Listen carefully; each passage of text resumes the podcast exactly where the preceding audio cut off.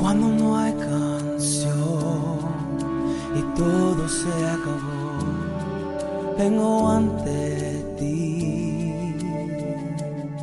Capilla Calvario tiene el agrado de invitar a escuchar el siguiente estudio con nuestro pastor Alberto Álamos. Regresaré a adorar como antes, donde todo eres tú, donde todo eres tú, Jesús. Vamos entonces de inmediato a abrir nuestras Biblias. Abra su Biblia, por favor, en el libro de Filipenses, capítulo 2. El libro de Filipenses en el capítulo 2. El apóstol Pablo, él está exhortando aquí a los hermanos de la iglesia de Filipos a que ellos pudieran mantener o mantenerse en la unidad en el Espíritu Santo, se pudieran ellos mantener en comunión. Lo único que provoca la unidad y comunión en una iglesia no es la afinidad de caracteres porque no todos somos iguales, hay diferencias muchas veces entre nosotros, pero lo que provoca la verdadera unidad en una iglesia sana eh, es el Espíritu Santo de Dios. Y eso es lo que Pablo está destacando aquí en esta carta a los filipenses. Ahora, si bien es cierto la unidad es provocada en el Espíritu, por el Espíritu Santo de Dios en sus vidas, también dice el apóstol Pablo que el amor de Dios se manifiesta en el corazón de cada uno, siendo específicamente los hermanos de Filipenses, siendo ellos consolados, porque eh, ellos habían experimentado persecución, eh, muchas aflicciones. Sin embargo, dice Pablo aquí que el amor de Dios es quien provoca ese consuelo en sus corazones, pero también, aparte de provocar ese consuelo en el corazón de los filipenses, también Pablo dice que el amor de Dios se manifiesta en el compañerismo unos a otros. ¿De qué manera se puede realizar el compañerismo? ¿De qué manera se puede ver el compañerismo? A través de la preocupación, a través de la dedicación, a través de la oración, lo que acabamos de hacer ahora, orar unos por otros, por oraciones específicas, situaciones específicas. Así que el Espíritu Santo es quien va dirigiendo su obra, la obra del Señor, que es la iglesia. Por lo tanto, Pablo aquí hace un contraste. Pablo dice, por lo tanto, dice, un orgulloso, un soberbio, él no va a tener ningún fruto en su trabajo. ¿Por qué? Porque trabaja para sí mismo. Y no por el bien de la iglesia, sino por el bien de sí mismo. Y esa es una característica principal de las personas que muchas veces no son humildes. O sea, las personas orgullosas y soberbias obviamente no son para nada humildes. Y esa es una característica eh, de estas personas que siempre viven jactándose de sus conocimientos, de sus capacidades, de sus logros, y son muy autosuficientes. La Biblia dice que estas personas tienen un más alto concepto de sí mismos que el que deben tener. Así que Pablo dice en resumen de estas personas orgullosas, soberbias, falta de humildad, egoístas, etcétera, etcétera, dice que estas personas no conocen al Señor, no conocen a nuestro Señor Jesucristo. ¿Por qué? Simple, no tienen el sentir de Cristo Jesús. No tienen ese sentir, no tienen el sentir de Cristo Jesús. Ahora uno se podría preguntar y decir, bueno, ¿y cuál es el sentir de Cristo Jesús? Miremos, leamos por favor Filipenses capítulo 2, versículo 5, a modo de introducción. ¿Cuál es el sentir de Cristo Jesús? Pablo dice aquí, les enseña, dice, haya pues en vosotros este sentir que hubo también en Cristo Jesús, el cual, siendo en forma de Dios, no estimó el ser igual a Dios, como cosa a que aferrarse, sino que se despojó a sí mismo, tomando forma de siervo, hecho semejante a los hombres y estando en la condición de hombre, se humilló a sí mismo, haciéndose obediente hasta la muerte y muerte de cruz. ¿Cuál es entonces el sentir de Cristo Jesús? Ser siervo. Ser siervo, dice. No estimó ese recurso maravilloso de ser Dios sobrenatural sino que se despojó. Se despojó a sí mismo, dice. Tomó forma de siervo. Se hizo como uno de nosotros. Fue semejante a los hombres. Cuando dice que fue semejante a los hombres, se está refiriendo a que Él nos entiende a cada uno de nosotros en todas nuestras aflicciones, preocupaciones, temores, enfermedades. Todo lo que el hombre siente, Jesús ya lo vivió. Jesús ya lo sintió. Jesús ya se identifica con nosotros cuando dice que Él tomó forma de siervo. Ahora Jesús va más allá que nosotros. Jesús fue humillado, Jesús fue tratado injustamente. Yo siempre hago esta pregunta cuando tengo oportunidad de compartir la palabra de Dios. ¿Hay alguien en medio nuestro que pueda decir que haya sufrido más que nuestro Señor Jesucristo? No hay nadie. Entonces, cuando dice aquí Pablo, haya este sentir, ¿qué sentir? El sentir de siervo, un siervo humilde, un siervo que se despojó a todos los recursos que podía tener como Dios, un siervo que se hizo semejante a los hombres, un siervo que se humilló a sí mismo haciéndose obediente. Otra característica de Jesús fue que Él fue obediente, Él iba a la muerte. La obediencia a su Padre Celestial le afectaba directamente porque se iba a morir. Se iba a morir. Lo iban a crucificar, pero Él fue obediente hasta la muerte, dice, y muerte de cruz. Entonces cuando Pablo dice, haya este mismo sentir que hubo en Cristo Jesús, se está refiriendo a, los que verdaderamente hemos conocido al Señor Jesucristo y tenemos esta relación personal con Él. Debe haber este mismo sentir en nuestro corazón, en nuestra vida, de obediencia, de servicio, de humildad, de despojarnos de nuestros derechos y servir 100% a nuestro Señor. Ahora el apóstol Pablo continúa enseñando a la iglesia, destacando aquí claramente la obediencia del creyente que estaba ahí la iglesia de Filipos. Filipenses capítulo 2 entonces, continuamos leyendo. Versículo 12 dice así, por tanto, amados míos, como siempre habéis obedecido, no como en mi presencia solamente, sino mucho más ahora en mi ausencia, ocupaos en vuestra salvación con temor y temblor, porque Dios es el que en vosotros produce así el querer como el hacer por su buena voluntad. En primer lugar, nosotros aquí observamos que el apóstol Pablo demuestra la actitud que debe tener un verdadero cristiano. ¿Cuál debe ser la actitud de un verdadero cristiano? La actitud de ese cristiano que obedece a Dios, pero obedece a Dios voluntariamente, no por obligación ni compromiso, sino que obedece a Dios voluntariamente. ¿Por qué un cristiano puede obedecer a Dios voluntariamente? Porque ese cristiano, porque esa persona ha entendido, ha captado ha guardado en su corazón, ha entendido que realmente el Señor Jesucristo, por su muerte en la cruz del Calvario, le ha perdonado de todos sus pecados, le ha dado salvación, le ha dado seguridad. Entonces, cuando ese creyente entiende lo que Jesús hizo en la cruz del Calvario, ese creyente obedece al Señor Jesucristo. Así que aquí el apóstol Pablo, él está dando una clara evidencia de aquel creyente que ha recibido a Jesús como su Salvador personal. ¿Cuál es la característica de un verdadero creyente? Aquel que obedece. Obedece a Dios. Ahora, ¿de qué manera Dios se manifiesta? ¿De qué forma Dios se manifiesta? A través y por medio de su palabra, a través y por medio de la Biblia. Él nos da sus mandamientos. La Biblia dice en Primera de Juan, capítulo 5, versículo 3, dice, pues este es el amor a Dios que guardemos sus mandamientos, y sus mandamientos no son gravosos. Si un hijo de Dios ha tenido un encuentro personal con Jesucristo, si ese hijo de Dios, si esa persona tiene la convicción que el Señor le ha perdonado no solo de algunos, sino de todos sus pecados, si esa persona tiene la seguridad y convicción que Dios le ha salvado, entonces esa persona claramente va a obedecer los mandamientos de Dios. Y de acuerdo a lo que acabamos de leer aquí, esa persona va a obedecer en amor a Dios, guardando los mandamientos de Dios, los cuales esos mandamientos de Dios, el consejo de Dios para su vida, no le es una carga, no le es gravoso, no tiene por qué ser una carga, no tiene por qué ser una, una, eh, una aflicción, ah, es que tengo que obedecer a Dios. Las personas que piensan así, de esa manera, simple, no conocen a Cristo, no han tenido un encuentro personal con el Señor Jesucristo.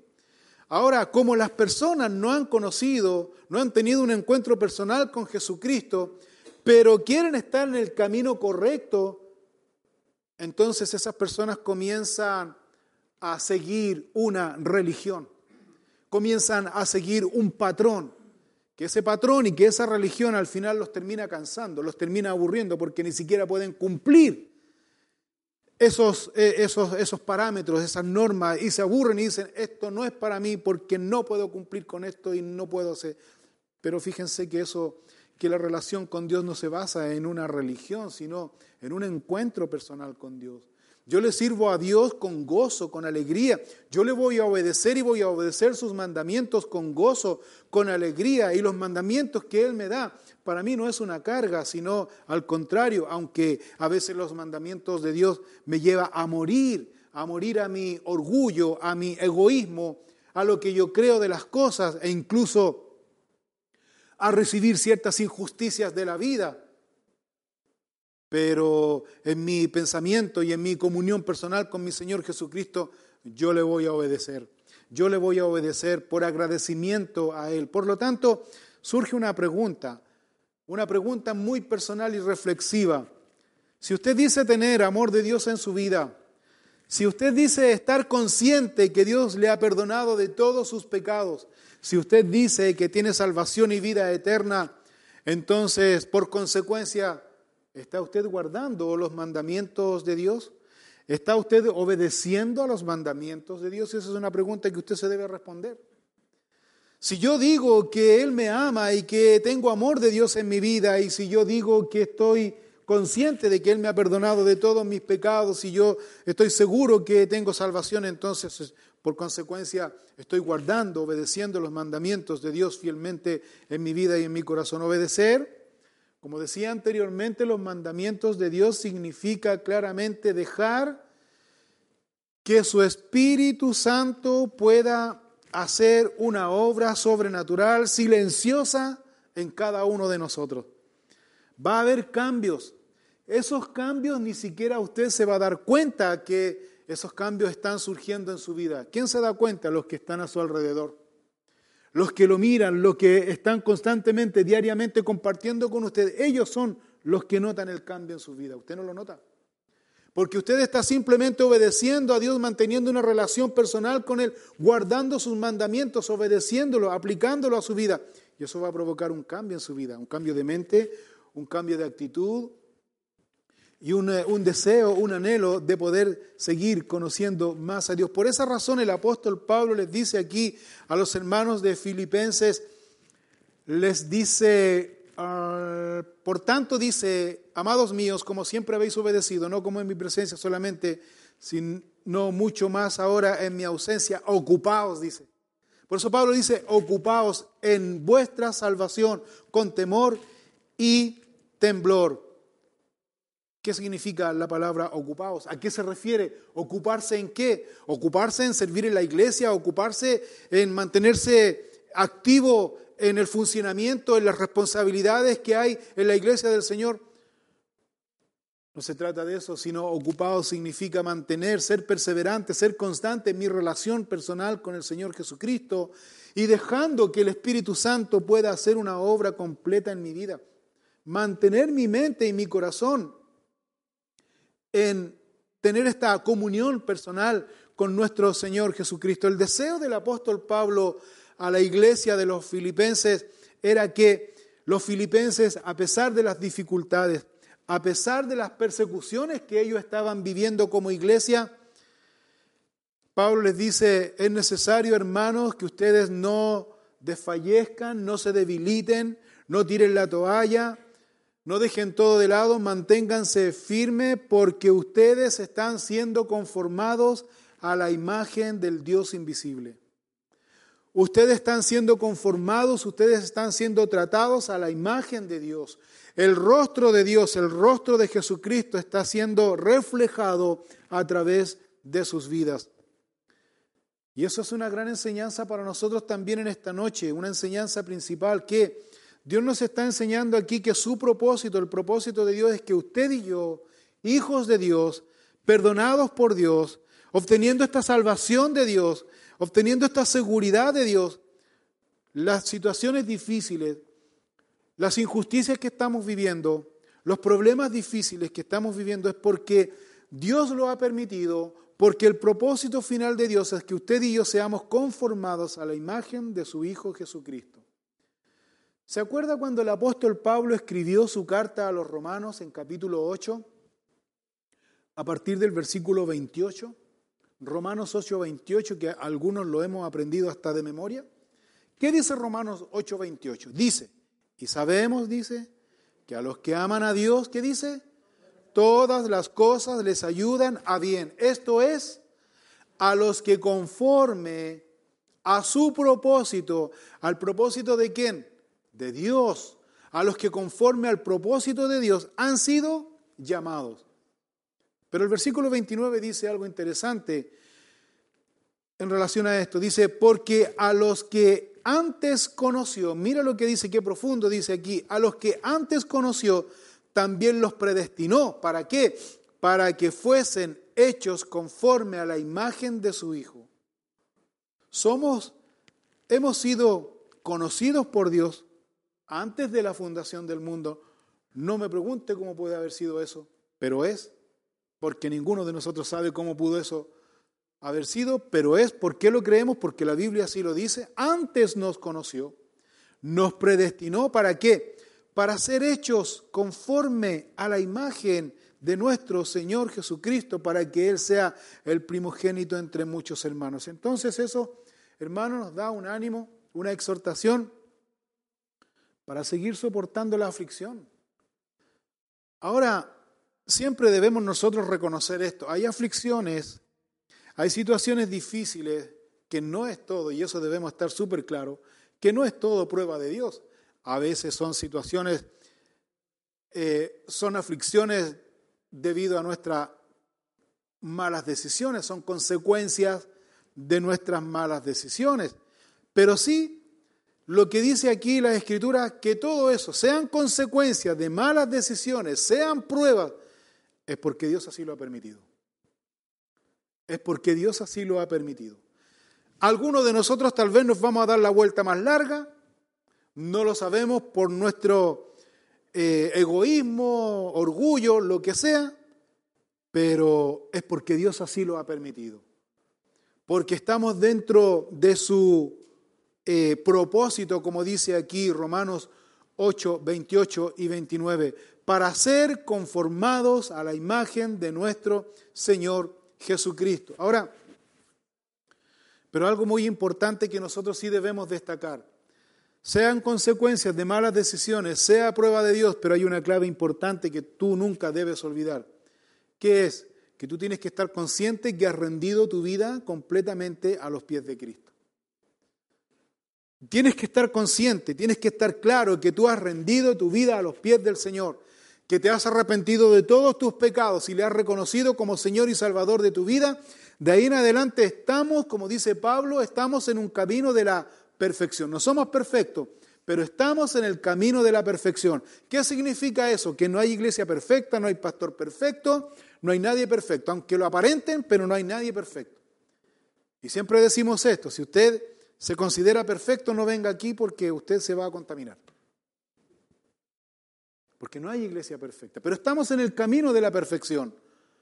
Por eso dice aquí el apóstol Pablo que todas las aflicciones son permitidas por Dios, son consecuencias de nuestro pecado, pero todas las cosas, dice, cosas buenas, cosas malas, cosas justas, cosas injustas que vivimos, estamos viviendo, son porque Dios así lo ha permitido. ¿Para qué? Para perfeccionar su imagen en nosotros, para que nosotros podamos depender 100% de Dios. A veces Hermanos, nosotros perdemos tanto tiempo en tratar de imitar a veces la conducta de otros creyentes. Ah, voy a ser como, esa persona porque esa persona me indica cierta confianza y es una persona espiritual por cómo habla, cómo ora, cómo lee la Biblia, cómo exhorta la Biblia, así que voy a imitar su conducta. Falso error. Porque nosotros no debemos imitar la forma de las personas. Nosotros no debemos imitar la conducta de las personas propiamente tal, sino que debemos imitar, como dijo el apóstol Pablo, debemos imitar la devoción que tiene esa persona de Cristo. Pablo dijo, sed imitadores de mí, dijo el apóstol Pablo, como yo de Cristo. ¿Qué debemos imitar? Debemos imitar esa devoción que ellos tenían, que este caso puntual el apóstol Pablo en su devoción a nuestro Señor Jesucristo. Eso es lo que nosotros debemos imitar. ¿Cómo nosotros vamos a conocer el carácter de estas personas, Pablo, Pedro, Juan, los discípulos del Señor Jesucristo, la vida y obra de nuestro Señor Jesucristo? ¿Cómo nosotros vamos a conocer la humanidad de nuestro Señor Jesucristo que fue sin pecado? ¿Cómo vamos a conocer ese tipo de cosas? Le recomiendo que no vea ninguna película si no ha leído antes la Biblia. Le recomiendo que usted no lea ningún libro ajeno a la palabra de Dios. En la palabra de Dios nosotros tenemos las características de hombres que hicieron su devoción por Cristo, rindieron sus vidas al Señor Jesucristo, pero todos ellos cometieron pecado, aunque no sale el pecado de algunos. Por ejemplo, la Biblia no menciona, corríjame si estoy equivocado, pero no menciona el pecado exacto del profeta Daniel, ¿o sí? ¿Pero creen ustedes que fue pecador? ¿Por qué? Porque era hombre. Porque era hombre. No sale descrito ningún pecado, pero lo hace pecador por ser ser humano. El único que no tiene pecado, que habitó entre los hombres, que se hizo hombre, estuvo entre los hombres, ¿quién fue nuestro Señor Jesucristo? Ese es nuestro enfoque. A Él nosotros debemos honra y gloria. Por eso el apóstol Pablo está enseñando aquí a los hermanos de Filipenses. dice, hermanos, dice, ocupados en vuestra salvación. Mantenga esa relación personal con Dios, ocupados en vuestra salvación, pero con temor y temblor. Y el versículo 13 dice, porque Dios, y esto es muy importante también, porque Dios es el que en vosotros produce así el querer como el hacer por su buena voluntad. ¿Sabe a lo que se refiere eso? Hay personas que siempre dicen y tratan de, de cambiar por sí mismos. Y hay personas que dicen, no, yo tengo que cambiar, yo no puedo seguir en esta actitud, yo no puedo seguir. Y le hacen empeño y duran una semana, un mes, manteniéndose en una disciplina autoimpuesta para poder cambiar, para poder mostrar hacia los demás que sí pueden. Y cuando, y cuando fallan, no le dicen a nadie, porque no pueden ser menos. Y eso es orgullo, y eso es soberbia, y ahí ya perdieron. Y se frustran. Y cuando se frustran, se desaniman se desilusionan. Cuando se frustran, se desaniman, se desilusionan, se alejan de Dios. Cuando se alejan de Dios, viven siempre condenados por Satanás. No es por ahí la forma, no es esa la forma, no es ese el camino. Pablo dice aquí, ocupaos, dice, manténgase en este ejercicio de la meditación, lectura, entendimiento. Dios me salvó, Dios me perdonó, Dios me dio de su salvación. Me faltan muchas cosas, me voy a mantener ocupado en mi mente, en mi corazón, para que el Espíritu Santo siga haciendo una obra en mí, pero yo voy a hacer lo que tengo que hacer, es decir, como cuando el Señor Jesucristo resucitó a Lázaro. ¿Se acuerda cuando Jesús resucitó a Lázaro? Jesús resucitó a Lázaro. Ahí hay una pregunta importante. Cuando Jesús va y Lázaro ya hacían cuatro días que ya estaba sepultado y habían puesto una tremenda piedra en su sepultura, ¿se acuerda? Entonces Jesús dice, Lázaro, ven fuera. Pero le dice a los hombres, muevan la piedra. ¿Cuál es la pregunta? Si Jesús tuvo todo el poder para resucitar a un muerto, ¿por qué con ese mismo poder no movió la piedra? ¿Cuál es la enseñanza? Simple. El hombre no puede resucitar ningún muerto, ni por los más eh, que le peguen, y baile que le peguen, y hechicería que le hagan, y humo que le echen, no resucita ningún muerto pero Dios sí. Pero el hombre sí puede hacer lo que le ha permitido hacer. En este caso, el hombre podía mover la piedra. Lo puede hacer. Esa es la enseñanza. Cuando dice Pablo aquí, ocupaos en vuestra salvación con temor y temblor, lo que nosotros podemos hacer es mantener una disciplina de una búsqueda personal con nuestro Señor Jesucristo, todos los días, no solo los miércoles y domingos, sino todos los días, abriendo su palabra y recibiendo de ella esta enseñanza. Eso lo podemos hacer, ocupados en vuestra salvación, con temor y temblor. Porque si hacemos ese ejercicio, viene la consecuencia y el resultado siguiente. ¿Cuál? Versículo 13. Porque Dios es el que en vosotros produce así el querer como el hacer por su buena voluntad. ¿Quién produce eso? Dios, no nosotros. Es Dios quien produce eso. Filipenses capítulo 2, continuemos, versículo 14.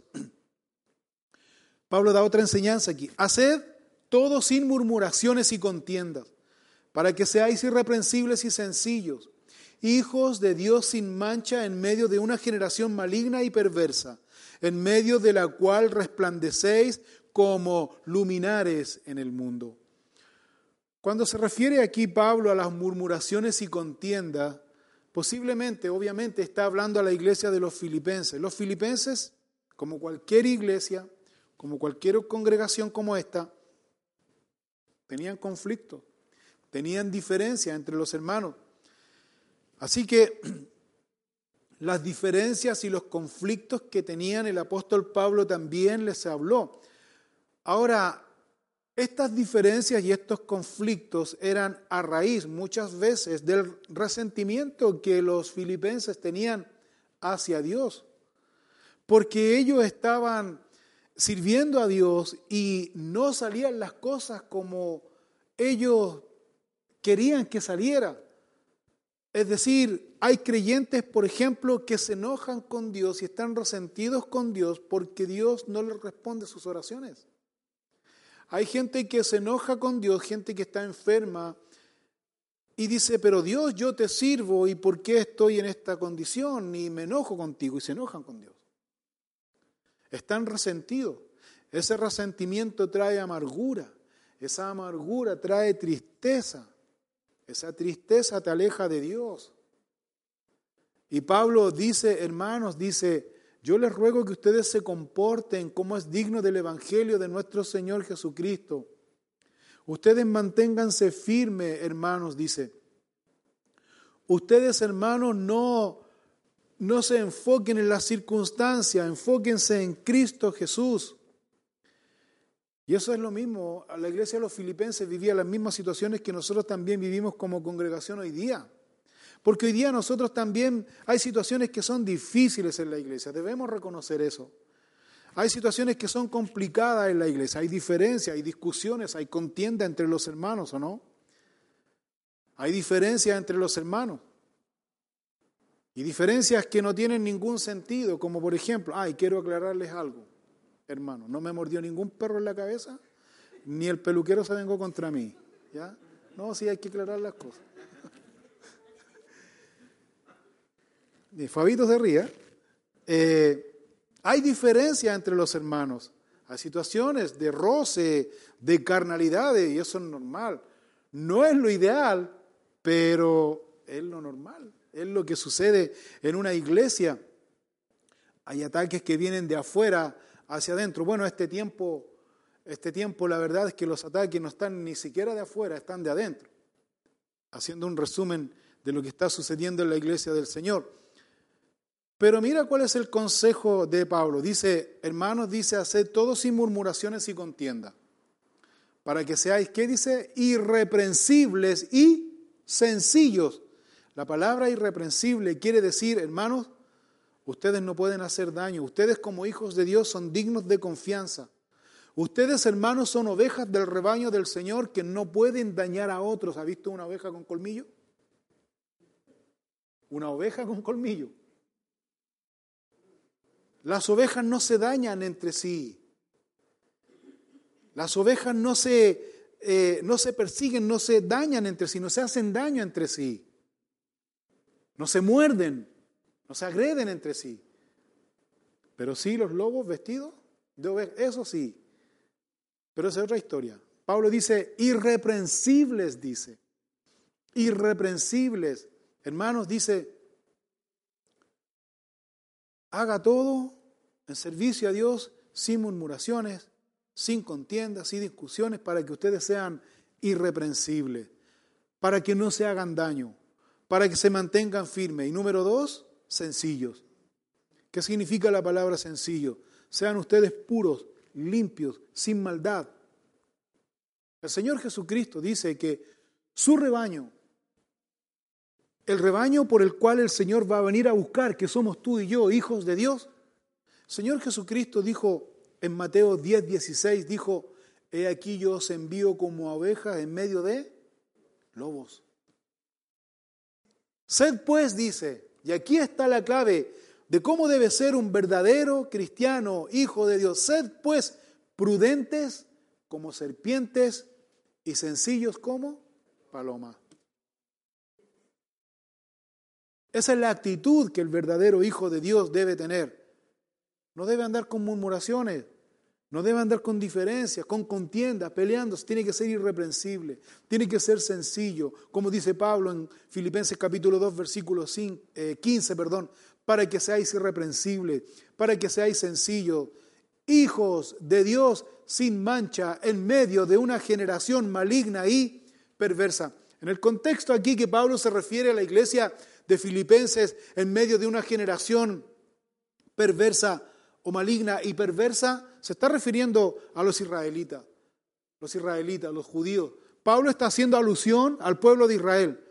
Nosotros que estamos estudiando el libro de Levítico, o ya estudiamos el libro de Éxodo, ¿se acuerda cuando, cuando salió el pueblo de Israel de Egipto y, andaban errantes por el, desierto? El pueblo de Israel tenía sed. ¿A quién le reclamaba? A Moisés. Allá Dios le daba agua. El pueblo de Israel tenía hambre. Eh, ¿A quién le reclamaba? A Moisés.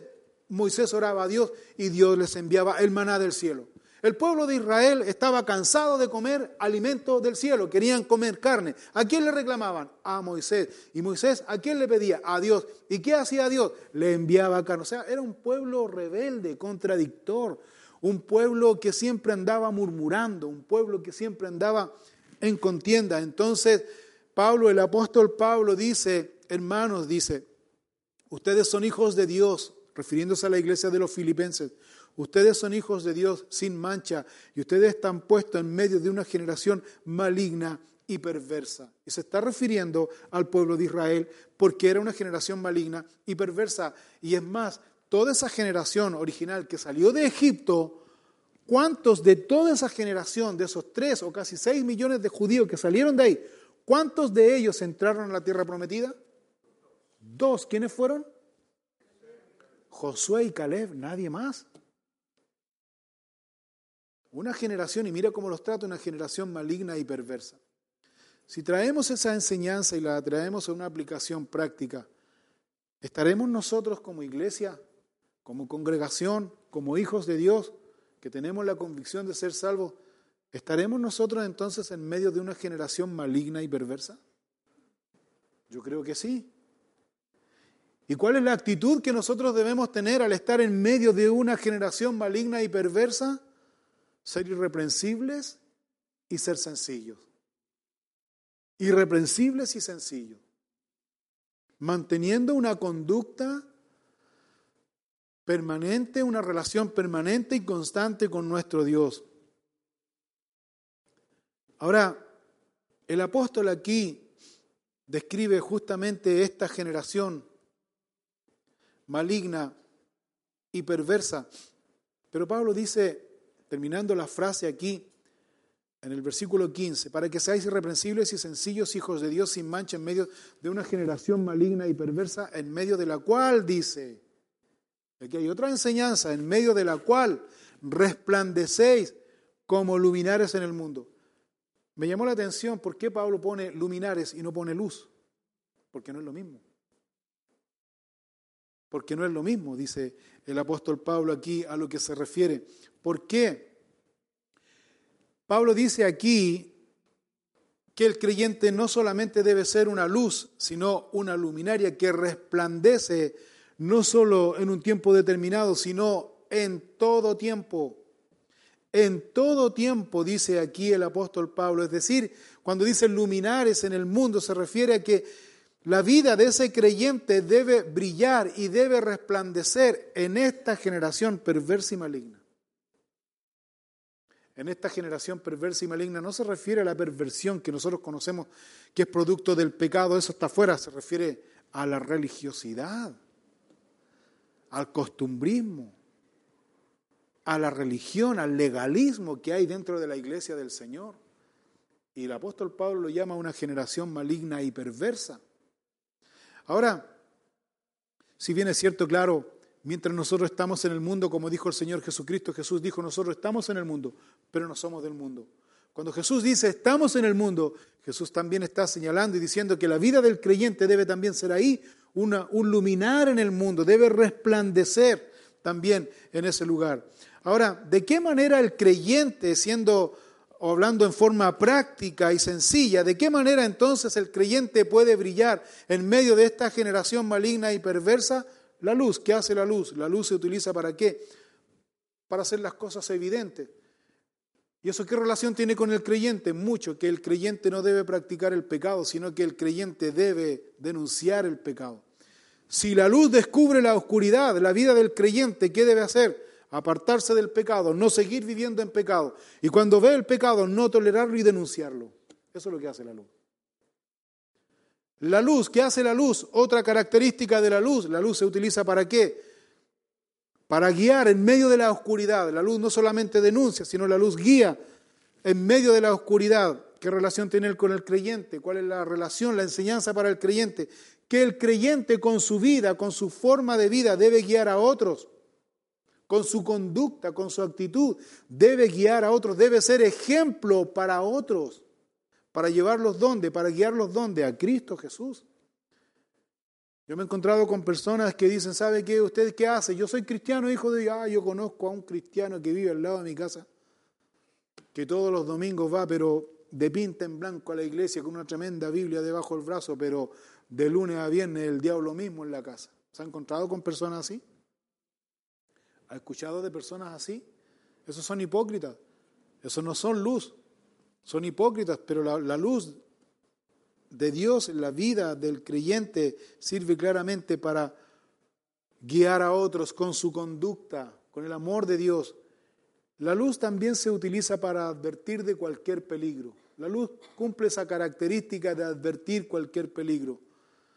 Así es también el creyente que tiene una convicción en su vida de que es hijo de Dios, que ha sido perdonado, que tiene la salvación de Dios en sus vidas, entonces ese creyente con convicción puede advertir las consecuencias del pecado.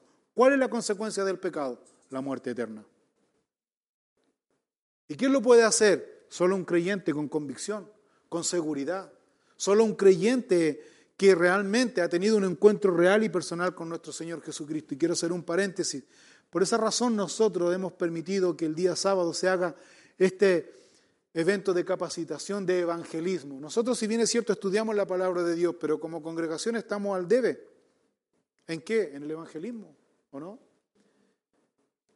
Y vamos a recibir esta capacitación para poder también adquirir estas herramientas, estos medios para poder ir y advertir, evangelizar a otros lo que de gracia hemos recibido. La luz se utiliza para traer ánimo. ¿Ha vivido usted de repente? Bueno, yo cuando era, cuando era niño eh, me topó todo el tiempo del año de, la dictadura. Cortaba la luz los benditos a vista y paciencia en la noche, noche sin luz. Pero cuando llegaba la luz, ¿qué te provoca? ¿No te provoca una alegría? Claro que de repente empieza a pestañear, ya te provoca una tristeza. Pero increíble cómo a veces la luz te, te, te cambia tu ánimo. Puedes leer, qué sé yo, puedes hacer muchas cosas. Bueno, la luz te anima. El creyente que tiene la luz de Cristo en su corazón, que es luz para el mundo, ese creyente vive el gozo de Dios. Y ese creyente, a pesar de su situación, a pesar de sus circunstancias, y el apóstol Pablo es un gran ejemplo aquí, el gozo de Dios no se disminuye, el gozo de Dios lo irradia, lo manifiesta, lo expresa a través de una palabra, a través de su mirada y se está muriendo. ¿Le ha pasado a usted de repente a veces que, a mí me ha pasado muchas veces, yo he ido a ver a personas que están agonizando en el hospital o están mal en el hospital y, yo, y uno va como apercibido, va bien preparado para poder dar una palabra de ánimo y resulta que la persona ahí tiene más ánimo que uno. Y en vez de uno dar consuelo y aliento, uno sale ahí más envalentonado por la persona que está. ¿Le ha pasado a usted alguna vez? Eso se llama vivir el gozo de Dios en sus vidas a pesar de las circunstancias. ¿Vives tú el gozo de Dios en tu vida? ¿Estás tú viviendo el gozo de Dios en tu vida a pesar de las circunstancias que no son muy favorables a tu favor, no son muy favorables a ti? ¿Estás viviendo el gozo de Dios? Pues si no estás viviendo el gozo de Dios, ¿qué esperas? ¿Qué esperas para vivir ese gozo de Dios? Y último punto, la luz se utiliza muchas veces para dar seguridad. El creyente que tiene a Cristo en su corazón hace que las personas, y mira lo que te voy a decir, hace que las personas que conviven, que están a su alrededor, ya sea en su trabajo, ya sea en su casa, ya sea donde esté, esa persona que tiene una convicción, que tiene la salvación, que tiene la seguridad de Dios en su vida, hace que esas personas habiten confiados y seguros a su lado. Yo tengo un vecino que siempre me ha dicho este vecino, ¿sabe qué vecino? Yo con usted vivo seguro. Con usted vecino me dice vivo seguro. No va nunca a la iglesia, pero por solo el hecho, según él, de que somos cristianos, estamos. Él está seguro. Yo puedo rescatar de eso que lo que dice aquí la escritura. Pues en tu trabajo, en tu casa, en tu vecindario, como hijo de Dios, tú tienes la convicción y certeza de que las personas que están a tu alrededor se sienten seguros contigo. ¿Tú irradias esa seguridad? Porque eso es característica principal de un verdadero hijo de Dios de una persona que ha sido perdonada por Dios. Eso es lo que el apóstol Pablo está diciendo aquí, enseñando aquí. En conclusión, a esta primera, a esta segunda parte del capítulo 2 de Filipenses. En conclusión, ¿cómo se puede lograr esta seguridad? ¿Cómo se puede obtener esta confianza? ¿Cómo puedo ser yo un luminar en el mundo que resplandece a Cristo en medio de esta generación maligna y perversa? Aquí está la respuesta, versículo 16. Asidos de la palabra de vida, para que en el día de Cristo yo pueda gloriarme de que no he corrido en vano, ni en vano he trabajado. Y aunque sea derramado en libación sobre el sacrificio y servicio de vuestra fe, me gozo y regocijo con todos vosotros, y asimismo gozaos y regocijaos también vosotros conmigo. Esta es la clave. La importancia que tiene la palabra de Dios en la vida del creyente. Ha sido agarrado, tomado, dice, ¿de qué? De la palabra de Dios. ¿De qué manera el creyente se puede tomar de la palabra de Dios? Tal vez usted pensará, bueno, guardándola. Yo tengo un testamento, que este testamento, el Nuevo Testamento que me dieron los gedeones, esos azulitos, no se despega de mi lado, siempre la ando trayendo aquí en el corazón. No, dicen otros, la palabra de Dios en el Salmo 91 yo la tengo en mi velador. La única parte que está amarillo y todo lo demás blanco, pero la única parte amarillo porque no ha leído la otra parte de la Biblia, pero ellos dicen que eso es un amuleto de buena suerte y por eso no. Asidos de la palabra de Dios no significa usar la Biblia como un amuleto de buena suerte o para que te vaya bien. Asidos de la palabra de Dios significa leer la palabra de Dios, significa meditar en la palabra de Dios. ¿Qué le habló Dios hoy día en la mañana en su devocional personal? ¿Qué le instruyó Dios? ¿Qué le habló a su corazón? Tal vez tú puedes decir, ¿sabes qué? Mira, cuando yo abrí el WhatsApp estaba la palabra de Dios. El pastor me envió un devocional y la verdad es que ese devocional llegó a mi vida. ¿Sabes qué? Perdóneme que le diga, pero ese es material digerido por otra persona. Dios quiere hablarte a ti personalmente a través de su palabra. Es decir, que tú hagas el ejercicio de levantarte en la mañana, orar a Dios y abrir tu Biblia. Y que Dios te hable a tu corazón. Porque así como Dios le habla al pastor, Dios también te puede hablar de la misma manera a ti. Porque tú y yo no hay diferencia a los ojos de Dios. Asidos de la palabra de Dios, tomados de la palabra de Dios, significa leer la palabra de Dios, meditar la palabra de Dios. Entre paréntesis, quiero hacerle una pregunta a los varones. ¿Cómo van con el desafío? ¿Han escuchado los libros del el pastor Chuck? ¿Cómo vamos?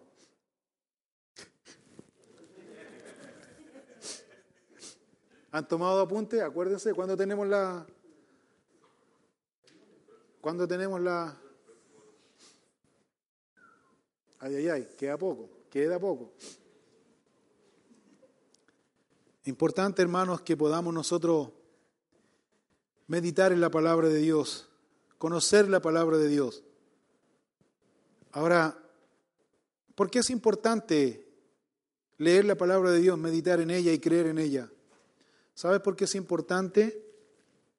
Porque el creyente va adquiriendo confianza en Dios, va conociendo a Dios, va adquiriendo confianza en Dios, se va desarrollando en ti un crecimiento y un desarrollo espiritual y se va desarrollando en ti una madurez espiritual. ¿Sabes por qué tenemos tantos cristianos, entre paréntesis, descarriados? Porque fueron cristianos inmaduros, no conocieron a Dios. No conocieron a Dios. Porque un verdadero creyente que sí conoce a Dios va a entender esto que dice la Biblia, que a los que aman a Dios, todas las cosas le ayudan a bien. Lo va a entender. Lo va a entender. Y ese es el punto a que el apóstol Pablo está llevando a la iglesia de los filipenses. Otro detalle importante que podemos ver aquí es que el apóstol Pablo tomó en serio, muy serio su ministerio. Porque Pablo les dice, ¿saben qué hermanos? Dice versículo 17. Y aunque sea derramado en libación sobre el sacrificio y servicio de vuestra fe, me gozo y regocijo con todos vosotros. Y asimismo, gozaos y regocijaos también vosotros conmigo. O sea, Pablo aquí tomó muy en serio su ministerio hacia los filipenses. Y les está diciendo a los hermanos de Filipenses, ¿saben qué, hermanos míos? Les dice, lo que ustedes hagan, la verdad es que el fruto que yo pueda ver en ustedes va a ser mi trabajo eficaz. Pero si ustedes no hay fruto, mi trabajo ha sido en vano. Es decir, Pablo se dedicó 100% a la iglesia de los filipenses. 100%, ni siquiera pensó en sí mismo. Pablo está preso al momento de escribir esta carta a los filipenses. Ni siquiera está pensando en sí mismo, está pensando en los demás. O sea, realmente fue un hombre que tomó con seriedad y compromiso el ministerio que el Señor le encomendó. Y eso es algo que hoy día no es muy común ver. Personas a quienes Dios los ha llamado, pero no han tomado para nada, ni con seriedad, ni siquiera con compromiso el ministerio que Dios les ha encomendado. Y para qué decir de su responsabilidad, no están ni ahí con la responsabilidad que el ministerio que Dios le ha dado a ellos. Por eso es importante, hermano, que nosotros podamos meditar. Dios te llamó, a mí Dios me llamó. No soy perfecto. Cometo mis errores, si no pregúntele a mi esposa y a mis hijas. Le pueden dar una lista de todos los errores y más. Pero una de las cosas que sí el Señor me ha llamado a hacer y quiero tomar con responsabilidad es tomar serio este ministerio. En este ministerio, humanamente, humanamente, no hay nada seguro. Cualquier minuto puede terminar todo. De hecho, es más, le quiero decir, esta generación, lo que vimos en las conferencias, esta generación, la generación siguiente, es una generación generalizada, es una generación perversa, es una generación que no está ni ahí con Dios. Nosotros, esta generación, el Señor nos va a llamar a su presencia. Y tenemos que agradecer que hemos sido llamados por Dios. Pero nuestros hijos, nuestros nietos, no, tienen temor no van a tener temor de Dios. ¿Cuál es nuestra responsabilidad? Si usted no toma serio el ministerio, si usted no toma con compromiso el ministerio, el llamado que Dios le ha hecho y lo transmite a sus hijos y a sus nietos, se va a morir esa generación. No va a haber iglesia. No nos vamos a reunir en un lugar como este. No vamos a entender, no vamos a seguir. Si ya ahora, si ya ahora personas que son llamadas por Dios son irresponsables, sin compromiso y no toman en serio, si ya ahora está pasando esto, teniendo toda esta enseñanza, teniendo la libertad, teniendo la enseñanza de la palabra de Dios, si aún así son irresponsables, ¿cuánto más después? ¿Cuánto más después? Hermanos, es un privilegio. Es un privilegio. Como les decía, humanamente no tenemos nada seguro. Pero yo sé en quién he confiado. Él no me ha abandonado. Por treinta y tantos años que llevo en el ministerio. Por 23 años que voy a cumplir como pastor el próximo mes. 23 años, uy, ¿cómo va a ser tiempo? 23 años como pastor. 30 años en el ministerio. ¿Sabe qué le puedo decir? Honestamente, que Dios no me ha fallado en nada. Él me ha sostenido. Me sigue sosteniendo. Me sigue sosteniendo. Aunque tengo algunas dificultades por ahí con la ley, en el sentido de que eh, me refiero yo a que no tengo ningún beneficio como trabajador en la obra del Señor, porque a los acreedores mundanos que dice, ¿y usted qué hace? Soy pastor, ah, este es el fin de lucro. Si voy a pedir un préstamo no me pescan ni en bajada, en nada. ¿Por qué? Ah, porque este es pastor sin fines de lucro. Porque así nos miran, ¿o no? Nosotros para la sociedad que somos, un número. ¿Sí? Pero sabes qué, eso no me importa, porque mi Dios es más que eso. Porque mi Dios me ha sustentado. Porque mi Dios me mantiene, me sostiene. Mi Dios, no su iglesia, es mi Dios. ¿Sabe usted por qué esta iglesia se llama Bará? Me entró como una cosa aquí. ¿Sabe por qué esta, esta iglesia lleva, entidad religiosa, lleva el nombre de entidad religiosa Bará? ¿Sabe por qué esta iglesia se llama Capilla Calvario Bará? La palabra Bará significa creado de la nada. Así significa, ¿cierto? En el original hebreo. Cuando dice Génesis 1.1, dice, en el principio creó Dios, esa palabra creó, en el original hebreo es Bará, creado de la nada. ¿Y qué relación tiene con nosotros? Nos identifica, por hermano. ¿Sabe por qué? Porque la historia de esta congregación no teníamos por dónde funcionar, ni cómo funcionar. Y aquí estamos. Aquí estamos.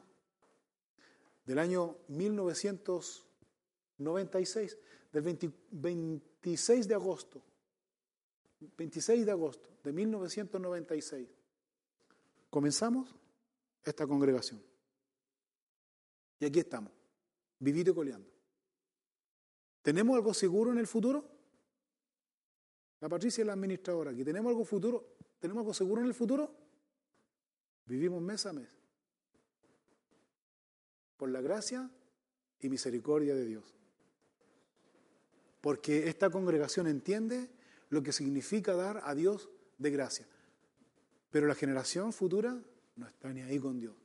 Por eso se va a morir la iglesia. Tenemos gran responsabilidad nosotros hoy día de compartir con nuestros hijos el temor de Dios.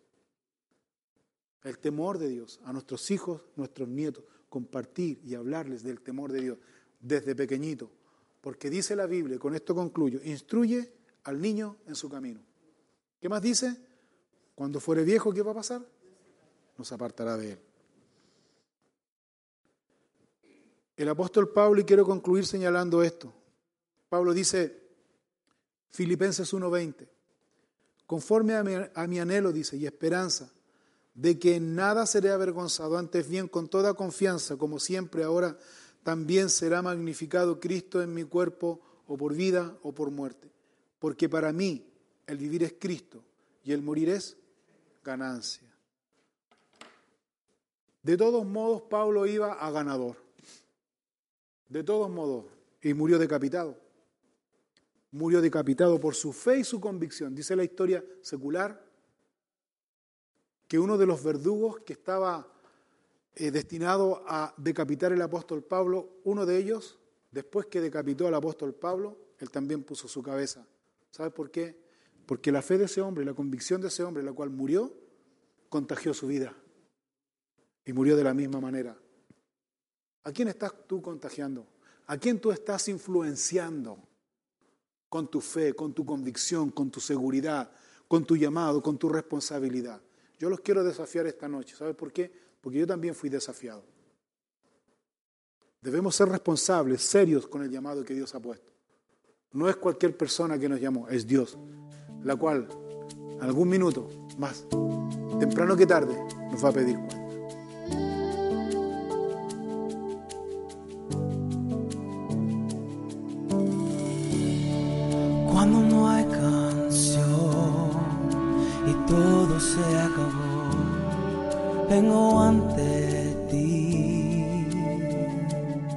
Si necesitas oración, escríbenos a oración@capillafm.cl. Regresaré a adorar como antes, donde todo eres tú, donde todo eres tú, Jesús.